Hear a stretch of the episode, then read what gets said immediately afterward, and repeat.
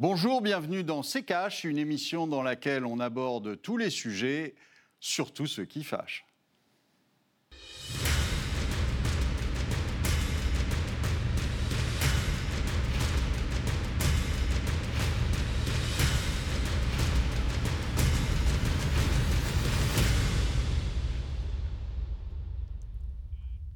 Bonjour, aujourd'hui nous allons vous parler de la relance verte. Bonjour Estelle.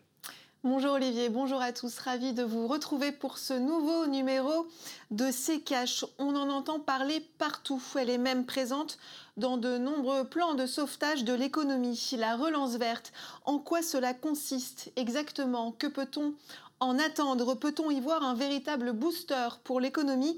On va en parler euh, dans cette émission et pour cela, nous serons en deuxième partie avec Alain Grandjean, économiste, président de la Fondation Nicolas Hulot et associé fondateur du cabinet Carbone 4. Freiner le réchauffement climatique tout en stimulant la croissance. Voici grossièrement la finalité de ce que l'on appelle communément la relance verte, un enjeu majeur pour les années à venir et pourvoyeur de nombreux emplois pour certains. Le tour de la relance verte avec le tiroir cash d'Antoine Vassas.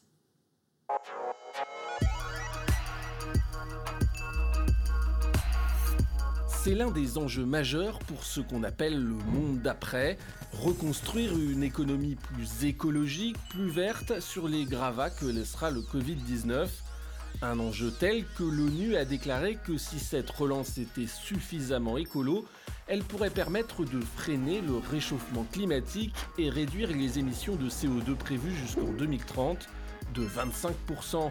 Et ce n'est pas tout, puisque l'ONG WWF France a dévoilé en juillet dernier un scénario selon lequel elle pourrait permettre de créer 1 million d'emplois d'ici 2022 en France et 1,8 million d'ici 2030 dans les secteurs clés de la rénovation, des énergies renouvelables, de la mobilité, de l'agriculture et du tourisme. La relance verte, c'est simplement faire en sorte que la production et l'économie en général se réinventent, se transforment en prenant en compte la protection de l'environnement et la planète, tout en créant de l'emploi et en engrangeant de l'argent. Évidemment, sinon ce n'est pas une relance. En somme, profiter de la crise pour tout revoir en profondeur. Et pour cela, pas 36 solutions, il faut investir et massivement.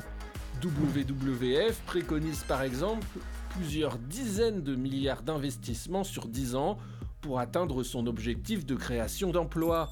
Le gouvernement, lui, a également investi 30 milliards sur les 100 milliards de son plan de relance sont dédiés à la transition écologique Bon, c'est moins que la partie compétitivité des entreprises, qui représente 35 milliards, mais faut pas trop en demander non plus. Comme sur les conditions contre la garantie de l'État pour les fameux PGE, pas vraiment de conditions contraignantes sur la pollution imposée aux grosses entreprises mauvaises pour l'environnement, type Air France ou Renault, juste des recommandations en quelque sorte. Décidément, à défaut d'une relance verte, il faudra sans doute se contenter d'une relance vert pâle, voire d'une relance tout court, et encore. Olivier, dans la relance verte, peut-on y voir en quelque sorte une réconciliation entre écologie et économie? Elle est belle, ma elle est belle. Euh, non, euh, euh, c'est encore malheureusement une, épreuve de communication, c'est du marketing. Donc, des relances vertes, rouges, bleues, vert, jaune. Monsieur le maire est devenu un spécialiste de la relance hein, et il nous annonce un petit jeu de couleurs. Malheureusement, si vous voulez, il faudrait se poser des questions avant, en amont, et les bonnes questions. Qu'est-ce que vous voulez faire comme relance verte quand vous avez une économie qui est entièrement mondialisée, quand vous avez une économie de, de, de, par exemple, de l'habillement qui euh, euh, détruit euh, des, pour des dizaines de millions de, de, vêtements chaque année parce que plus à la mode, parce que passé et, ancienne série. Donc vous êtes dans, quelque chose qui, aujourd'hui, on l'a vu avec la, le Covid, où on est incapable en France euh, de euh, fabriquer des masques et, on les importe de la Chine. si vous pensez que c'est écologique, moi je veux bien, mais euh, ça ne l'est pas. Et donc, c'est ce dont on discutait dans une autre émission où on disait qu'il fallait réindustrialiser la France. Ça, ça serait quelque chose d'intéressant pour, pour l'écologie et l'économie. Mais malheureusement, si vous voulez, ce n'est pas la voie qui est choisie on va euh, euh, attribuer euh, de l'argent, par exemple, à des éoliennes, sachant très bien que ça ne marche pas, que c'est une aberration, mais on va continuer à distribuer de l'argent là-dedans.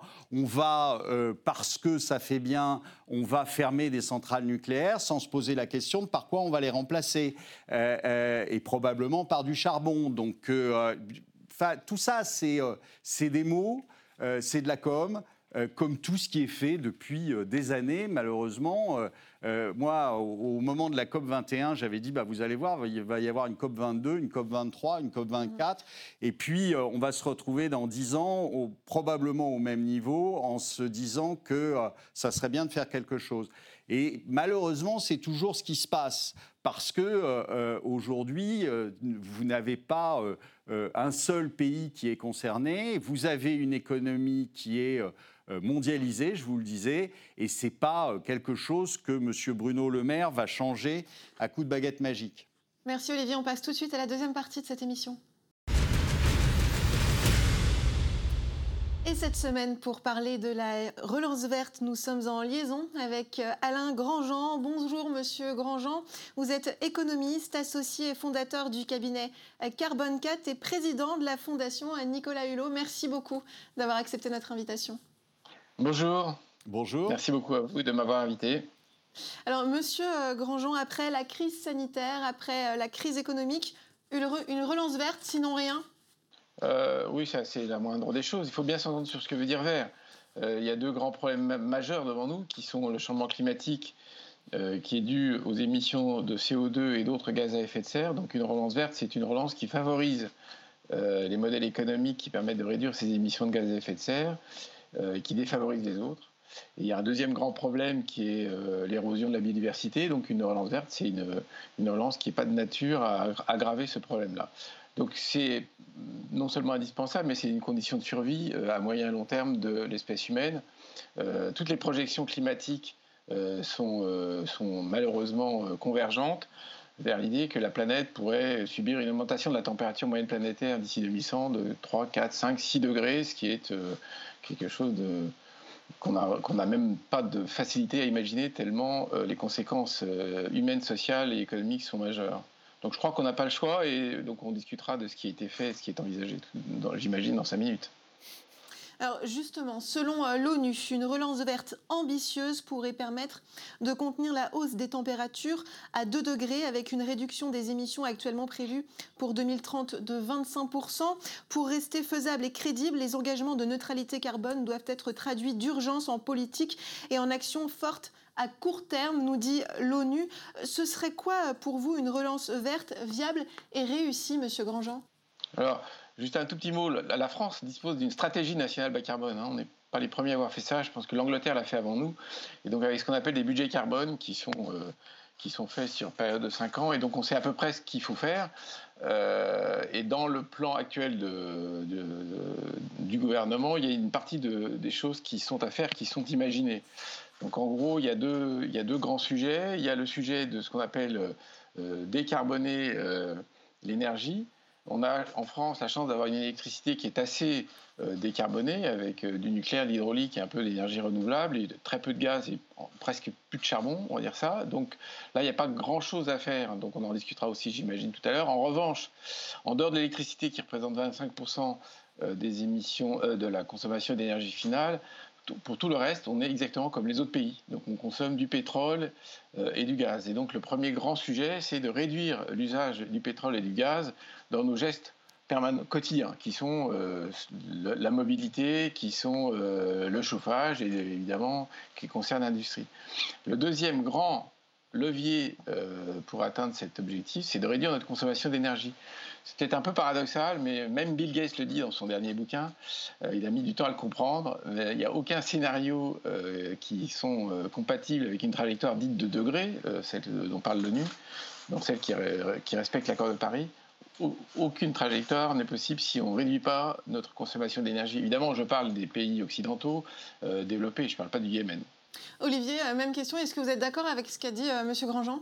Je suis d'accord, mais après, il y, a une, il, y a une, il y a une grosse marge entre ce qu'on devrait faire, et ça depuis des années, ce qu'on devrait faire et ce qu'on fait réellement. C'est-à-dire, là, on parle de, on vient de parler de l'énergie nucléaire en ce qui concerne l'électricité, je vous rappelle que euh, aujourd'hui, euh, euh, on a le double discours de M. Macron. En même temps, on ferme des, centrales nucléaires et en même temps, on veut, le, on voudrait augmenter la, la l'offre d'électricité. Donc euh, on sait que c'est pas possible, on sait que ça ne va pas aller, on sait que c'est pas euh, de mettre quelques gros ventilateurs euh, qui sont absolument pas écologiques, qui ne marchent pas, qui font augmenter les prix de l'électricité, qui sont une bêtise absolue.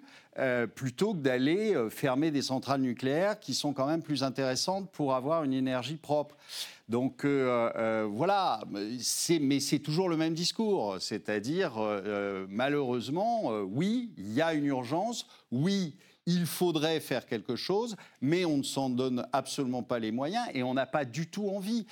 vous disiez, il faut baisser notre consommation énergétique, mais baisser notre consommation énergétique, malheureusement, ça veut aussi dire une croissance qui sera très faible. Or, Monsieur le maire nous explique qu'on va rembourser toutes leurs bêtises, là depuis un an et demi, avec une croissance exceptionnellement forte. Alors moi, je voudrais qu'on m'explique comment on va arriver à baisser la consommation d'énergie et faire 6% de croissance de l'autre côté.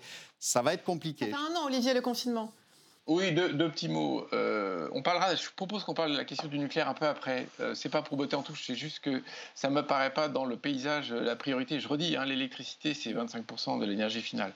Donc les grandes priorités, c'est réduire la consommation d'énergie dans les bâtiments et logements, hein, puisque c'est de très loin le, premier poste. Et ensuite, en matière de, CO2 et d'énergie, c'est de réduire les émissions de CO2 dans le transport sur euh, là où il n'y a pas de contradiction du tout entre, et donc je suis évidemment pas, d'accord avec ce qui vient d'être dit, entre euh, l'activité économique, je, vais, parler de la croissance juste après, mais l'activité économique et euh, l'efficacité énergétique dans les bâtiments, c'est que s'il y a une source d'activité économique bien connue, c'est dans le domaine de la rénovation des bâtiments. Donc on rénove de toute façon chaque année pas mal de bâtiments et de logements.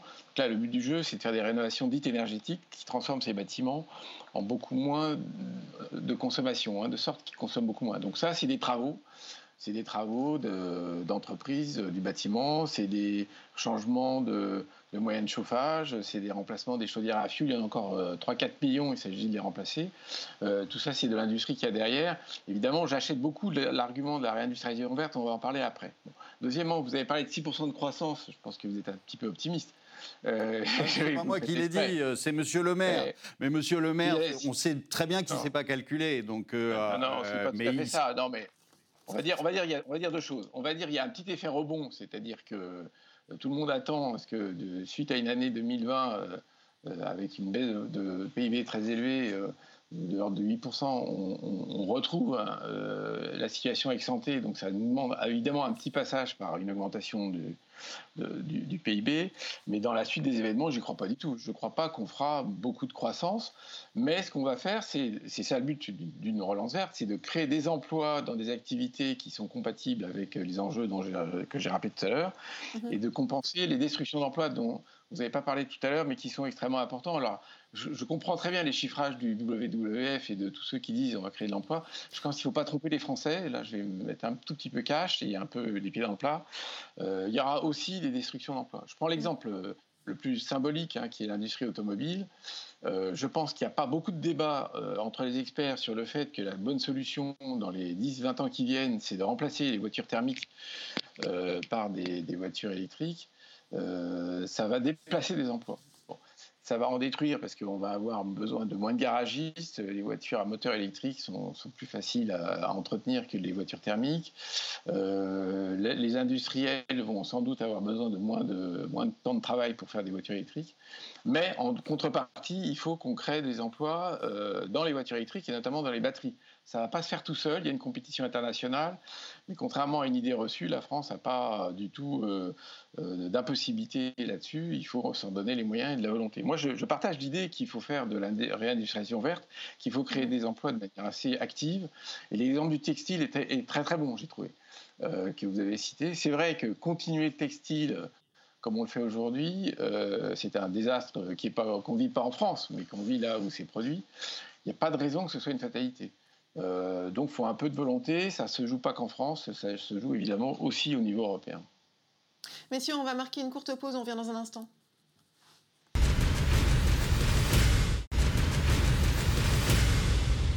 Bienvenue dans C'est Cash. Si vous nous rejoignez au sommaire cette semaine, la relance verte. Et pour cela, nous sommes en liaison avec Alain Grandjean, économiste et président de la Fondation Nicolas Hulot. Olivier, hein, on l'a dit, relance verte, c'est un terme euh, que l'on entend euh, partout.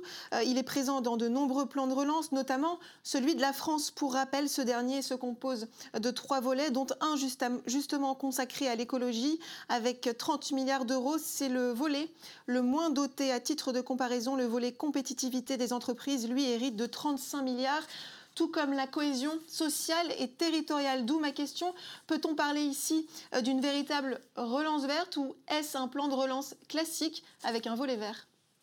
Euh, c'est une bonne question. Moi, je dirais que c'est euh, mieux que ce que n'ont jamais fait des gouvernements précédents, donc il ne faut pas cracher dans la soupe.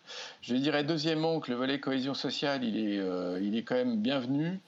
Euh, je ne crois pas qu'on peut opposer écologie et économie. J'ai essayé de le montrer rapidement tout à l'heure, mais on ne peut pas plus euh, opposer écologie et sociale. C'est-à-dire que si euh, des investissements écologiques se faisaient dans un pays dévasté socialement, notamment à, cause du Covid, hein, mais pas que, je ne pense pas qu'on arriverait très loin. la révolte des, des, Gilets jaunes l'a montré. Alors maintenant, est-ce que c'est suffisant? Moi, la principale critique que je fais à ce plan de relance français, euh, mais j'ai fait aussi au niveau européen, c'est sa durée.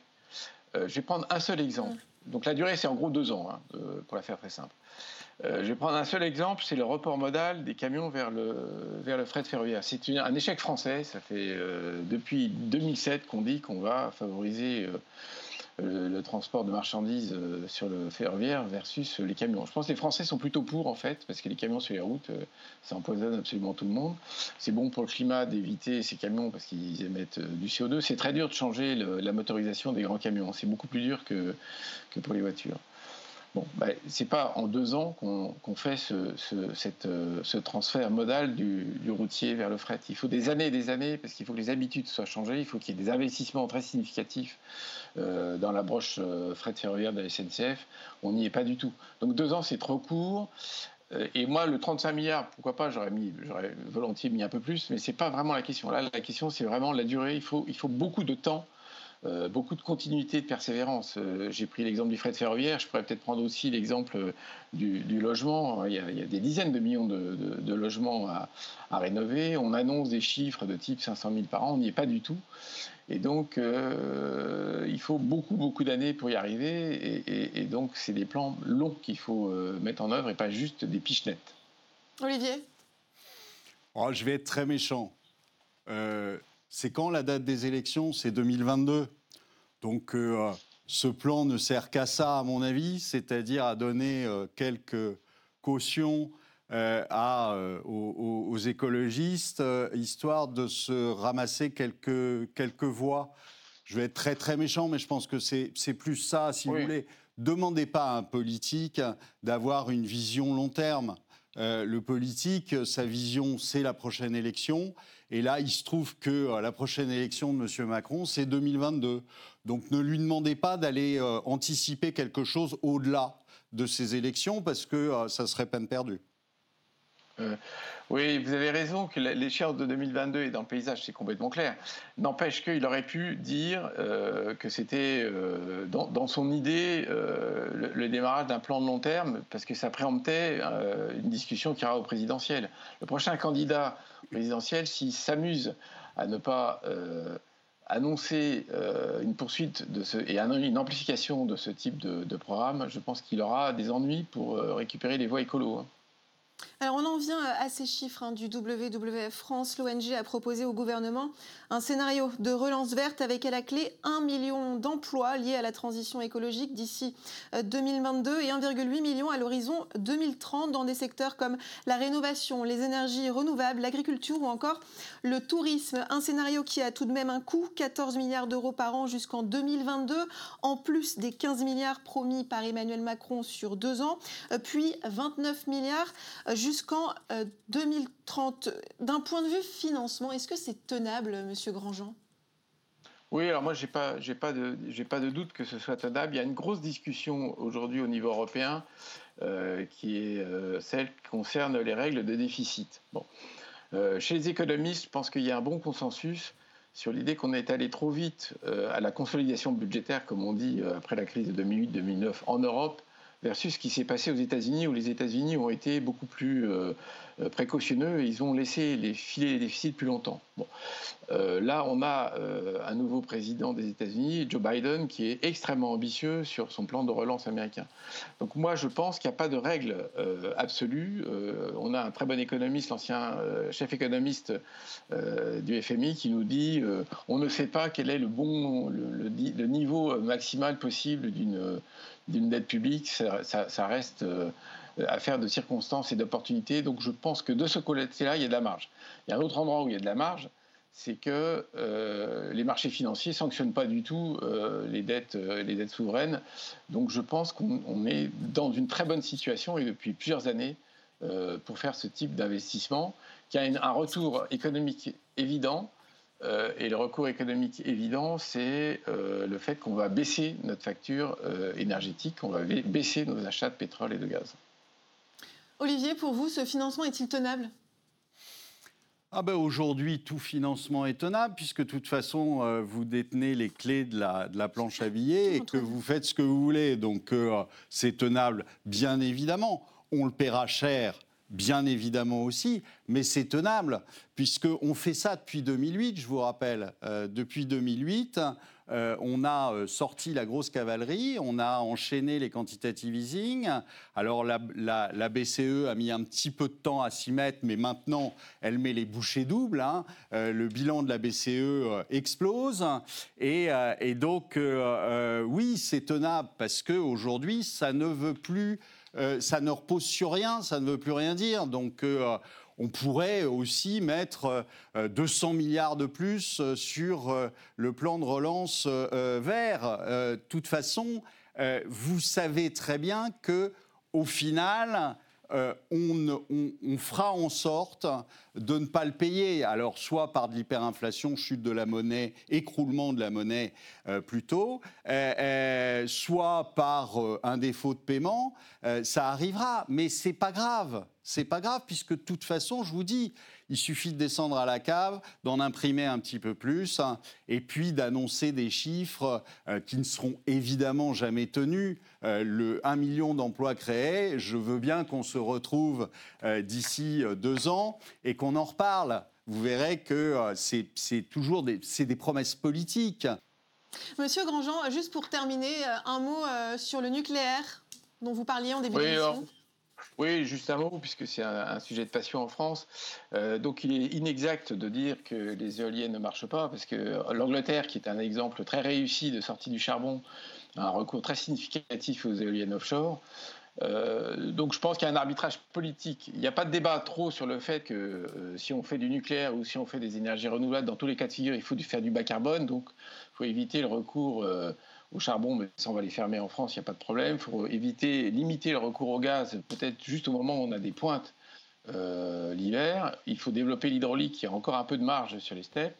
Et donc le débat nucléaire, euh, éolienne, solaire euh, et, méthane, biométhane, il est toujours mal posé parce qu'on compare le nucléaire ancien au nucléaire futur. je rappelle les ordres de grandeur quand même. Euh, le nucléaire ancien, c'est-à-dire celui qu'on a aujourd'hui, il est effectivement pas cher, il est à 40-50 euros le mégawattheure. Le nucléaire futur, c'est-à-dire quand, on arrivera à en avoir, hein, parce qu'aujourd'hui, Flamanville n'est toujours pas sorti de, toujours pas livré toujours pas exploité. les ordres de grandeur, c'est plutôt de, entre 100 et 150 euros le mégawattheure. Aujourd'hui, les mêmes ordres de grandeur nous disent que les solutions renouvelables sont plutôt moins chères, même en intégrant euh, les surcoûts de batterie et de stockage. Donc aujourd'hui, il y a, une, discussion technique très profonde, mais qui ne se ramène pas à la caricature que, j'ai entendue tout à l'heure. Euh, et il y a un énorme travail qui est fait par, les spécialistes pour, pouvoir dire d'ici euh, un ou deux ans, est-ce qu'on peut vraiment éviter de construire de nouvelles centrales nucléaires avec le parc existant et le développement des, énergies renouvelables? Moi, je fais partie des gens qui pensent que c'est jouable. Je pense qu'il faut bénéficier, tirer bénéfice du parc nucléaire actuel pour euh, faire cette transition qui prendra du temps, mais je ne fais pas du tout partie des gens qui font, pensent que c'est une hérésie économique. Je pense qu'au contraire, euh, ces énergies renouvelables sont beaucoup moins chères que ce qu'on croit. Et d'ailleurs, je ne suis pas le seul, et la France ne sera pas le seul, c'est très évidemment la solution dans l'immense majorité du, monde. Il y a énormément de pays qui ne peuvent pas se payer le nucléaire pour plein de raisons. Donc il faudra bien qu'on s'en passe de toute façon. Merci beaucoup Alain Grandjean d'avoir été parmi nous dans cette émission. Je rappelle que vous, êtes économiste et président de la Fondation Nicolas Hulot-Olivier. On continue avec les questions cash.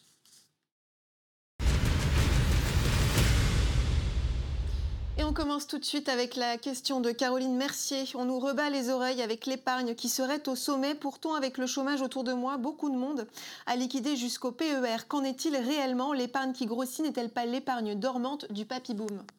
Alors, il y, a plusieurs choses. D'abord, euh, euh, dans l'épargne, ben, vous avez euh, la hausse de la, bourse et donc quelques, quelques grands capitaines d'industrie qui, enfin, ou de, de sociétés du CAC 40 qui, en effet, se sont bien enrichis ces derniers temps.